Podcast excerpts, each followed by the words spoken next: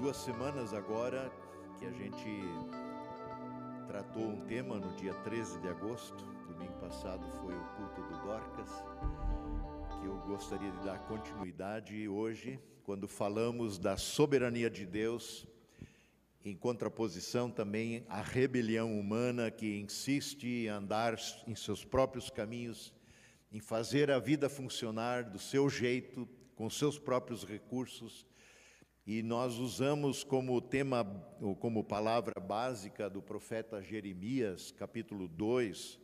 Passamos por esse capítulo é, quase que exaustivamente, mas eu relembro aqui os versos 12 e 13 do capítulo 2 de Jeremias, onde o Senhor denuncia uma situação, o que ele chama de crime, de um pecado, uma condição na qual o seu povo está vivendo neste momento e reiteradamente se colocava nessa condição é, diante do Senhor.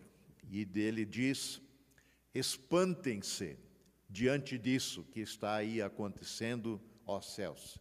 Ele agora se dirige, por assim dizer, aos próprios anjos, que é para é darem uma olhada no que está vendo. Fiquem horrorizados e abismados, diz o Senhor. O meu povo, não um outro qualquer, o meu povo, o povo que me conhece, o, o meu povo que eu libertei da escravidão do Egito, o meu povo que eu conduzi por 40 anos em direção a essa terra, o meu povo que tem uma aliança comigo, cometeu dois crimes.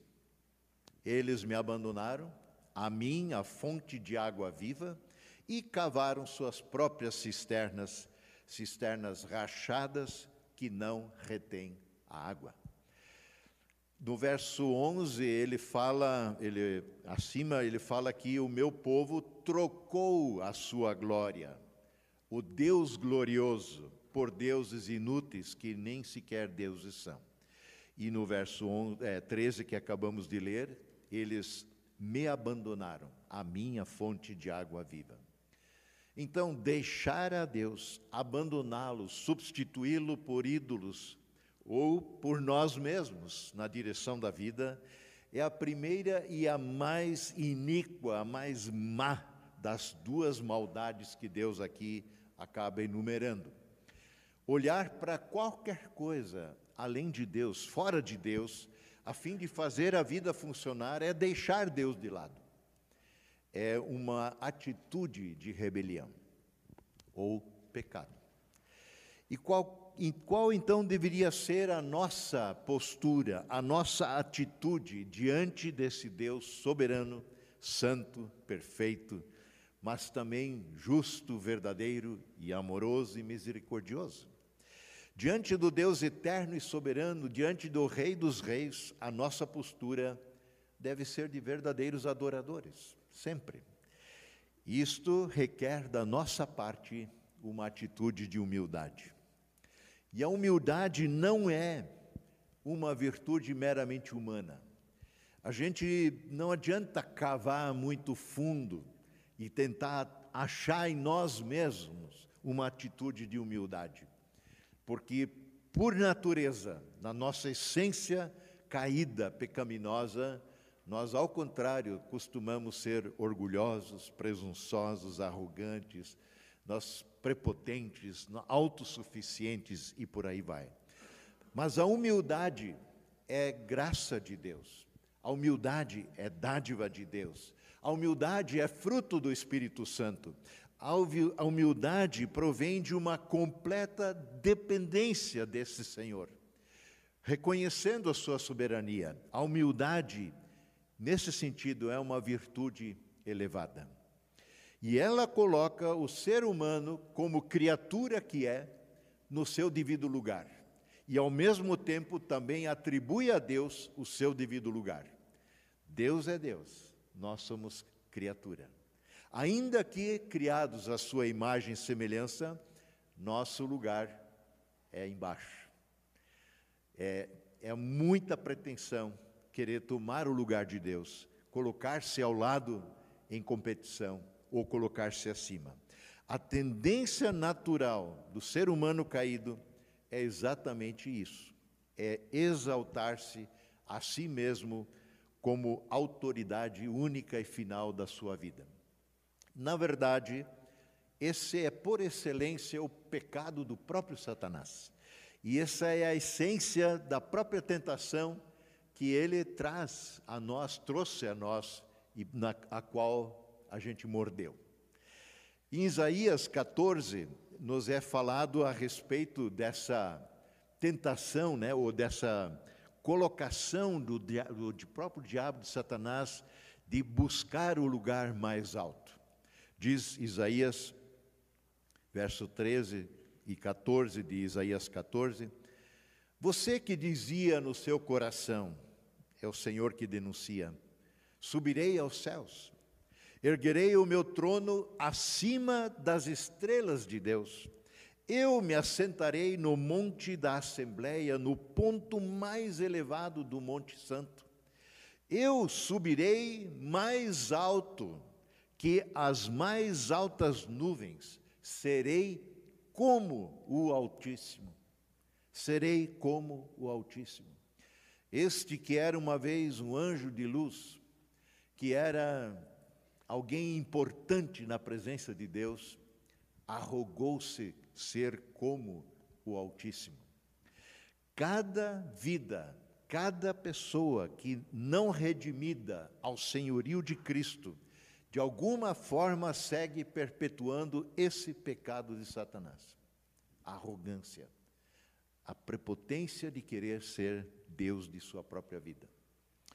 Este vírus, vamos chamá-lo assim, da, da soberania, da soberba, na verdade, do orgulho, da autossuficiência.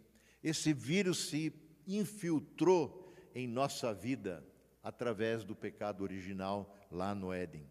Em Gênesis 3, rememorando a tentação que foi colocada diante da Eva, é exatamente isso. Disse a serpente à mulher: Certamente vocês não morrerão, como Deus disse, porque ele havia dito: se vocês comerem da árvore do conhecimento do bem e do mal, vocês morrerão. Certamente morrerão. E o pecado vem, e Satanás vem com essa história, né? Ah, vocês vão morrer coisa nenhuma. Porque Deus sabe, verso 5, no dia em que vocês comerem desse, desse fruto, seus olhos se abrirão, e vocês, como Deus, serão conhecedores do bem e do mal.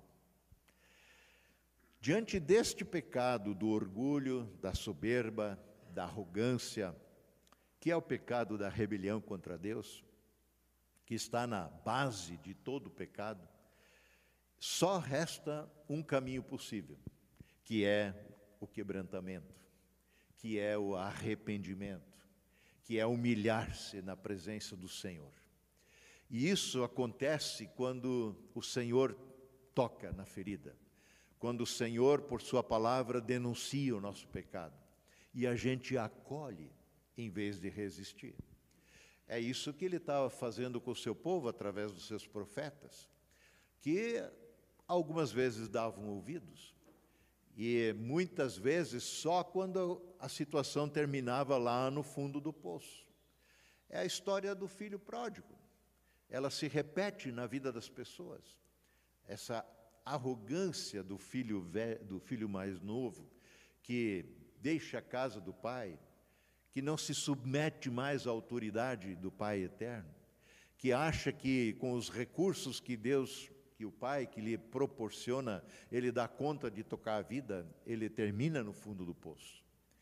Graças a Deus por esses momentos, e muitas vezes é ali que a palavra vai nos falar mais claramente, com, de forma mais viril e intensa, quebrantando o nosso coração.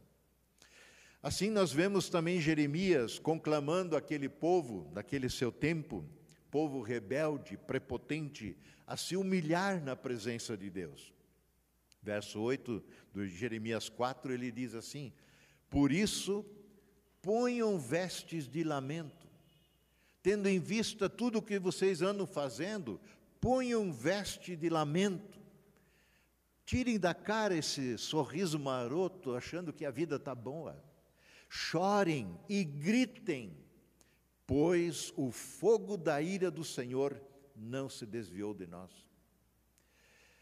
O mesmo acontece, o mesmo a mesma postura, a mesma atitude tem Tiago em sua carta, capítulo 4, Tiago 4.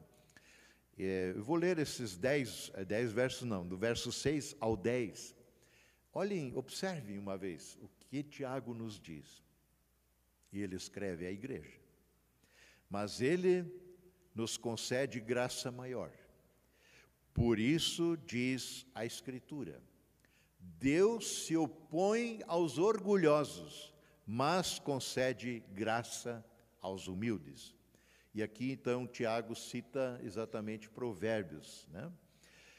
Portanto, verso 7, submetam-se a Deus, submetam-se a Deus, resistam ao diabo e ele fugirá de vocês.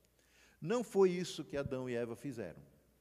Eles acolheram a tentação do inimigo e, em vez de se submeter ao Senhor, que havia dito que eles não deveriam fazer, eles deram ouvidos ao inimigo.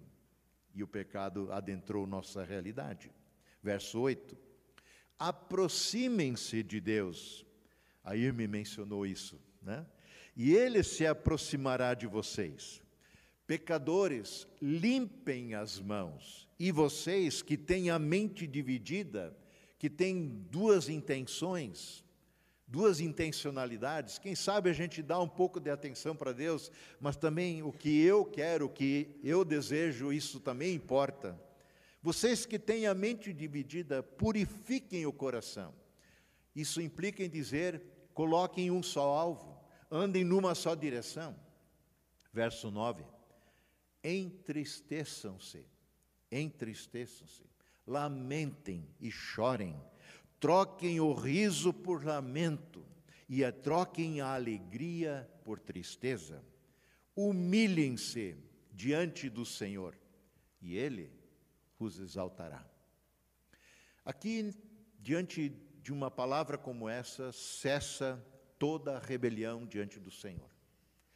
Diante da humilhação, de nós nos humilharmos, nos quebrantarmos, a arrogância se vai.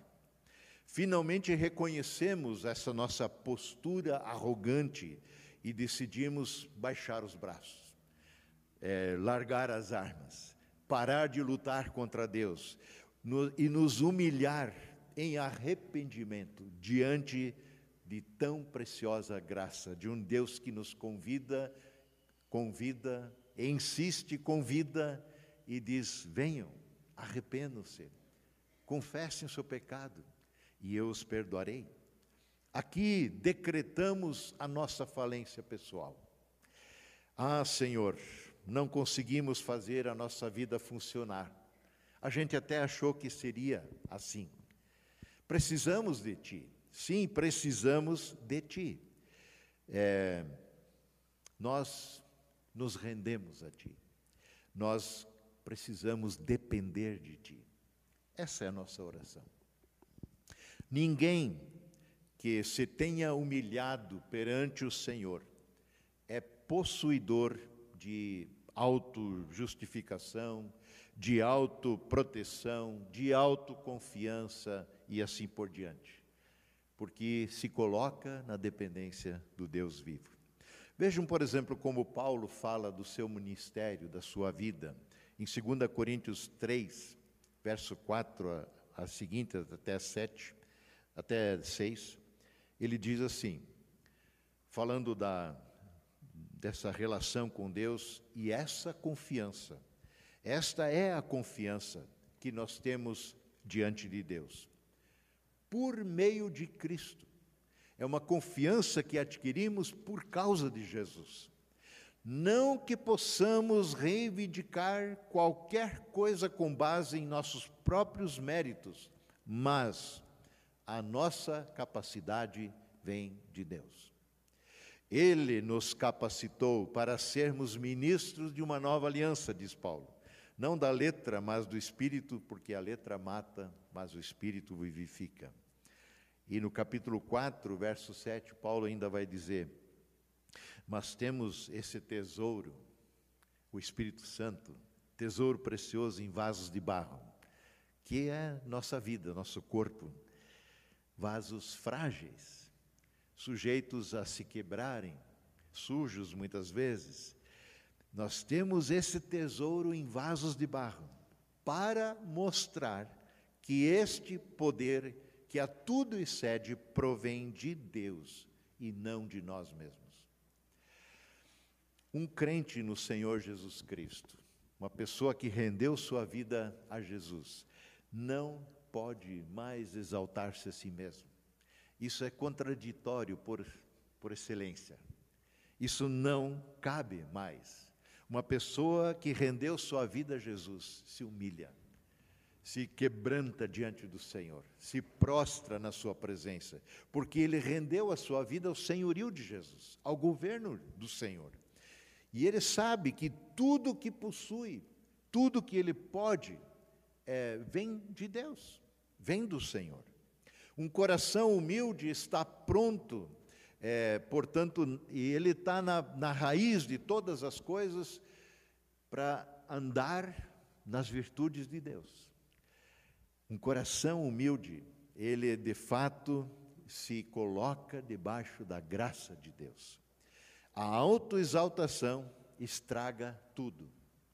Não é possível existir verdadeiro amor, viver no amor de Deus, sem se humilhar, sem se quebrantar. Paulo vai dizer em 1 Coríntios 4, no hino conhecido, o hino do amor, 13, verso 4, o amor é paciente. O amor é bondoso. O amor não inveja. O amor não se vangloria. O amor não se orgulha. Vejam, exatamente isso. É, neste amor que nós temos em Cristo, este amor que Paulo vai dizer em Romanos, que é derramado em nossos corações pelo Espírito Santo, ele não se orgulha, ele não se vangloria, porque tudo o que nós fazemos e podemos é por causa dele. Como disse Agostinho, a humildade está em primeiro, segundo, terceiro lugar na vida cristã. Por que o Senhor então insiste em abater o soberbo e por que, que o Senhor resiste ao arrogante? Porque o arrogante, o soberbo, ele se exalta a si mesmo, ele é prepotente, ele é autossuficiente. Ele insiste em resistir a Deus, ele não dá brecha, não dá espaço para o agir de Deus na sua vida. E Deus, de alguma forma, Deus de alguma forma respeita, vamos dizer assim, essa decisão. Ela tem consequências? Tem, seríssimas. Mas ele não vai praticar possessão na tua vida, como o diabo faz. Ele, aquela frase que a gente costuma usar de Jesus em Apocalipse, no contexto da ceia, eis que estou à porta e bato. Se alguém ouvir a minha voz e abrir a porta, ela não será arrombada, eu entrarei terei comunhão com Ele. O arrogante, ele se coloca no lugar de Deus. Ele diz: pode deixar comigo, eu dou conta do recado. E por que o Senhor exaltará o humilde de coração? Porque ele reconhece, ele confessa diante do Senhor a sua real condição. Ah, Senhor, eu sou pecador e eu preciso da tua misericórdia. Ah, Senhor, sou insuficiente, nada posso por mim mesmo, eu preciso da graça do Senhor. Lembram da parábola que Jesus conta daqueles dois que foram ao templo orar? Um homem religioso e o publicano, um dos piores pecadores na qualificação dos judeus. Enquanto um estava diante no lugar mais importante do templo, olhando para cima, batendo no peito, diz: "Ó oh, Deus, obrigado que eu não sou como aquele cara lá no fundo da igreja, aquele safado, aquele pecador". Enquanto isso aquele de joelhos, não ousava levantar seu rosto aos céus, batia no peito e dizia: Tem misericórdia de mim, Senhor, porque sou um miserável pecador. Essa é a diferença. E Jesus diz: Qual dos dois vocês acham que saiu justificado pela porta do templo? Certamente foi aquele publicano. Sendo assim, Pedro recomenda para nós, em 1 Pedro 5, versos 5 e 6, segunda parte do verso 5, ele diz: Sejam todos, não alguns, sejam todos, você e eu, humildes uns para com os outros. Porque Deus se opõe aos orgulhosos, mas concede graça aos humildes. Já ouvimos isso hoje? Tiago, não é? Tiago 4. De novo, uma citação de Provérbios 3, 34. Mas Pedro continue. Portanto, já que é assim que Deus se opõe aos orgulhosos e é gracioso para com os humildes, portanto, humilhem-se de debaixo da poderosa mão de Deus, para que Ele, o Senhor, os exalte no tempo devido. Por isso podemos dizer que a vida cristã começa é, com esse tipo de humildade. Ela inicia ali. Vejam o que Jesus vai dizer, por exemplo, na bem-aventurança. Bem-aventurados ou felizes são os humildes de espírito, porque deles é o reino dos céus. Eles são bem-aventurados, os humildes de espírito. Em Lucas é, 9 há uma situação em que os discípulos estão discutindo entre si. Olhem o que? Qual é o tema? Qual deles seria o maior? Já ouviram uma conversa assim? Qual deles seria o maior? E Jesus, como conhece os pensamentos, os nossos pensamentos e os pensamentos dos seus discípulos naquela ocasião, ele simplesmente toma uma criança, coloca a criança ao seu lado e diz o seguinte: Quem recebe esta criança que está aqui do meu lado, em meu nome, a mim me recebe.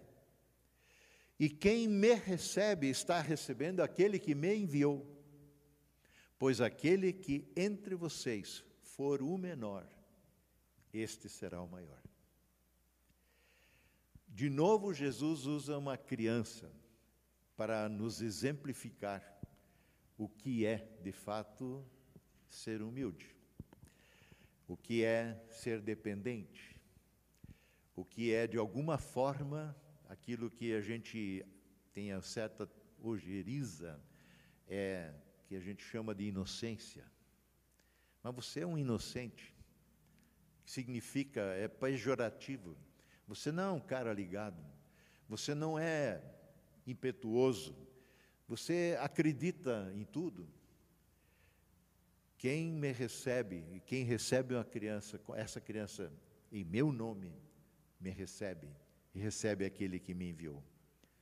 Pois aquele que entre vocês for o menor, este será o maior. Para sermos salvos, precisamos compreender que não temos nada que nos torne mais aceitáveis diante de Deus sem Ele estamos completamente perdidos. Philip Yancey falou escreveu certa feita é, de que não há nada, nada que possamos fazer para que Deus nos ame mais do que Ele já nos ama. Mas também não há nada que possamos fazer que faça com que Deus nos ame menos do que Ele já nos ama. Deus nos ama, Deus te ama, Deus me ama, ponto. E esse amor está provado no fato de Jesus ter dado a sua vida por nós. É, é a Ele que precisamos recorrer, recorrer. E esse entendimento de que Deus nos ama incondicionalmente nos quebranta, nos quebranta. Esse entendimento nos torna humildes, humildes o suficiente para nos aproximarmos do Senhor e pedir-lhe perdão para o nosso pecado. Esse é o passo derradeiro da salvação. Humilhar-se e clamar pelo seu perdão. Assim nós nos aproximamos do Senhor, diz Paulo, né, em Efésios 2, verso 8 e seguinte, é, por causa da sua graça, né? Ele diz que chegamos de mãos vazias como humildes pedintes. Olhem o que Paulo escreve: porque vocês são salvos pela graça, por meio da fé. E isso não vem de vocês, é dom de Deus, é dádiva do Senhor. Não por obras, para que ninguém se glorie. Não há uma única pessoa nessa terra que um dia poderá bater no peito e dizer: Olha, eu consegui, eu consegui. É, o Senhor, é, né, o Senhor precisa me aceitar, porque eu sou uma pessoa tão boa, tão perfeita, tão justa, tão real, tão verdadeira. Eu consegui, eu mereço ser salvo. Não é por obras, é por graça, porque fora da graça, toda e qualquer obra é produzida com orgulho, é produzida pelo egoísmo, por interesses pessoais e não de adorar e servir ao Senhor. Creio que todos nós que já aceitamos a Cristo como nosso Senhor e Salvador pela fé, como único e suficiente Senhor e Salvador, estamos cientes dessa verdade. No entanto, no entanto, muitos que creem em Cristo parecem que se esquecem e com muita rapidez que andar em humildade diante do Senhor como seus servos é uma demanda, é uma atitude, é uma postura requerida de nós, do crente, em todo o tempo da sua vida. Não é um momento único da sua vida. Essa é uma atitude, uma postura que nos acompanhará para o resto da nossa existência nessa terra. Paulo vai falar aos Colossenses, capítulo 2, versos 6 e 7, o seguinte: Portanto, assim como vocês receberam a Cristo Jesus, o Senhor, continuem a viver nele.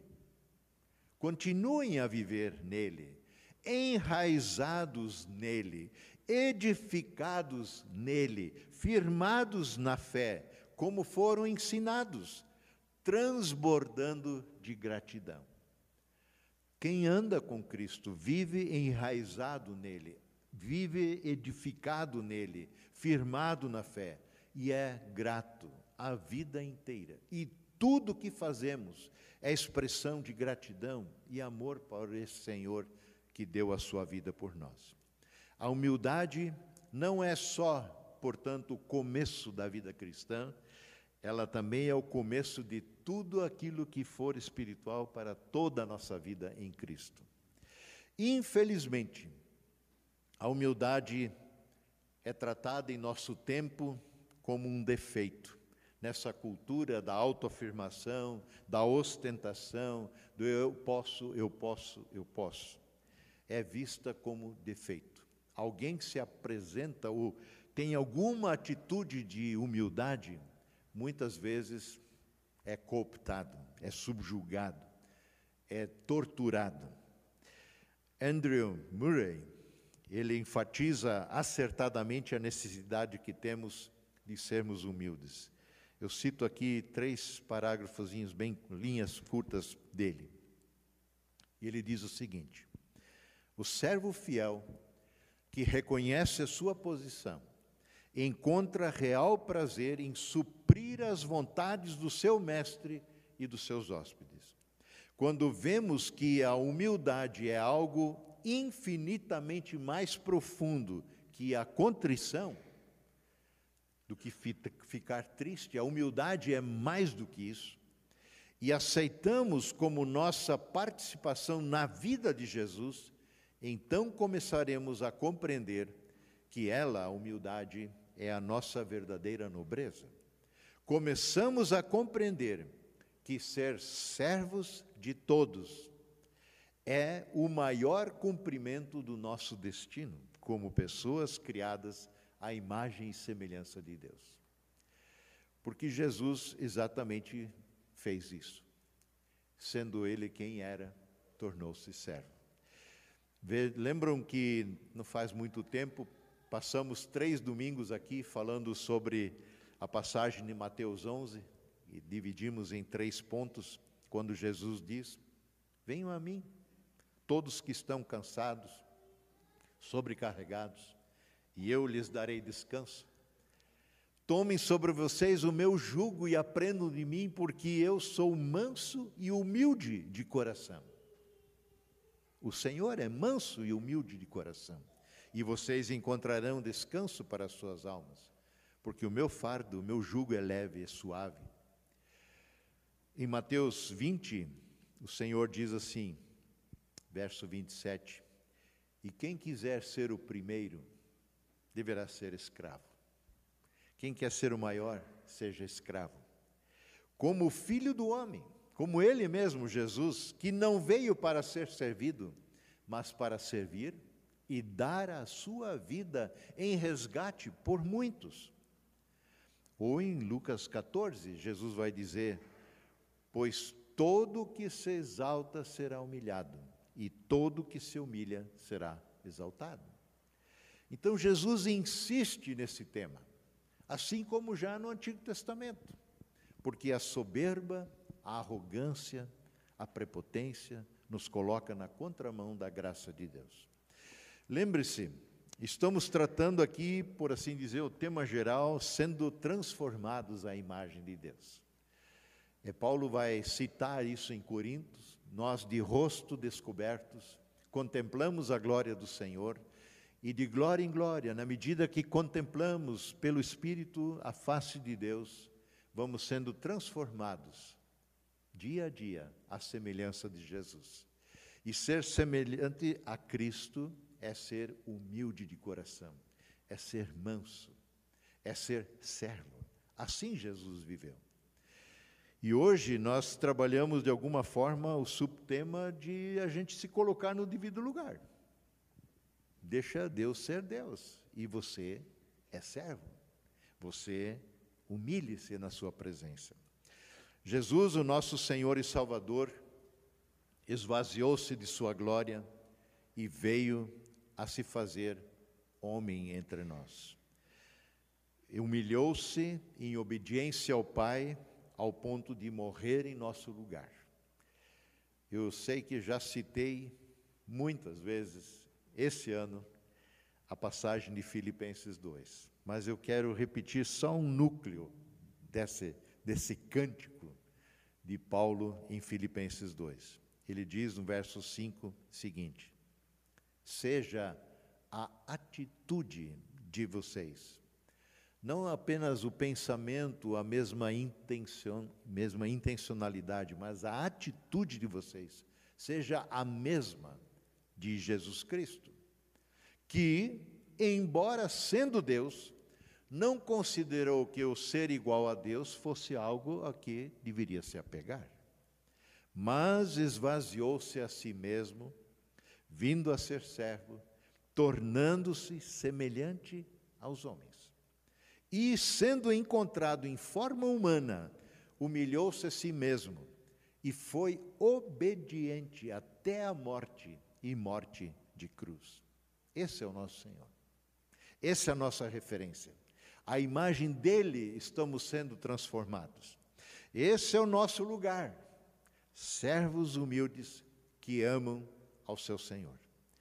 É preciso sermos humildes como Jesus foi a fim de obedecermos a todo e qualquer mandamento do Senhor, especialmente o maior dos mandamentos, do amor sacrificial.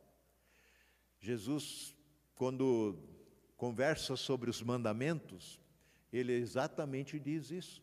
Não adianta só a obediência fria da letra da lei, como os judeus faziam. É, a motivação conta em tudo que nós fazemos. E a motivação é o amor, é a gratidão. Não é possível amar como Jesus amou sendo arrogante. Não é possível amar como Jesus amou, sendo prepotente, soberbo. Para amar a Deus acima de todas as coisas e o próximo como a nós mesmos, precisamos abrir mão de toda pretensão, de toda arrogância, de nosso egoísmo e sermos servos. E o receio de muitos é que, ao nos tornarmos humildes servos, a nossa vida se tornará uma vida miserável e humilhante. Como se Deus quisesse nos esmagar como a insetos. Mas Deus não quer nos destruir, Ele quer nos salvar, até mesmo exaltar, diz a palavra. Nossa arrogância, a nossa soberba, o nosso orgulho é que tem sido a razão da nossa ruína, e não o amor de Deus. Deus, ao contrário, nos ama verdadeiramente e quer, sobretudo, a nossa salvação. Ele deseja que nenhum único se perca, mas que todos sejam salvos e conheçam a sua graça. E eu termino lembrando, talvez, a, a passagem bíblica mais conhecida nessa terra. Não tenho medo de errar ao dizer isso. Porque Deus amou ao mundo amou você. Você pode colocar o seu nome aqui. Deus amou tanto a mim, o Jackson, a você, que ele deu o seu filho unigênito. Ele o entregou por amor a você, por amor a mim, para que todo aquele que nele crê não pereça, não morra, mas tenha a vida eterna. Normalmente a gente para aqui. Hoje eu quero incluir o verso 17. Pois Deus enviou o seu Filho ao mundo não para condenar o mundo, não para destruir o mundo, não para julgar o mundo. Jesus diz isso com todas as. Eu não vim julgar, mas para que o mundo fosse salvo por meio dele. Eis esta é a oportunidade, eis aí a oportunidade. Hoje é o tempo de salvação, hoje é o tempo da graça. Não vá embora se você não se reconciliou com esse Deus eterno. Não vá embora do jeito que você veio. Aí onde você está, fecha seus olhos, clame ao Senhor, renda sua vida a Ele, declare-se culpado da sua arrogância, da sua pretensão de conduzir a vida por seus próprios esforços e que o Senhor nos conceda graça de podermos crer e acolher a Jesus como o único caminho, o único e suficiente Salvador, porque nenhum outro deu a vida por você, a não ser o eterno Filho de Deus. Amém.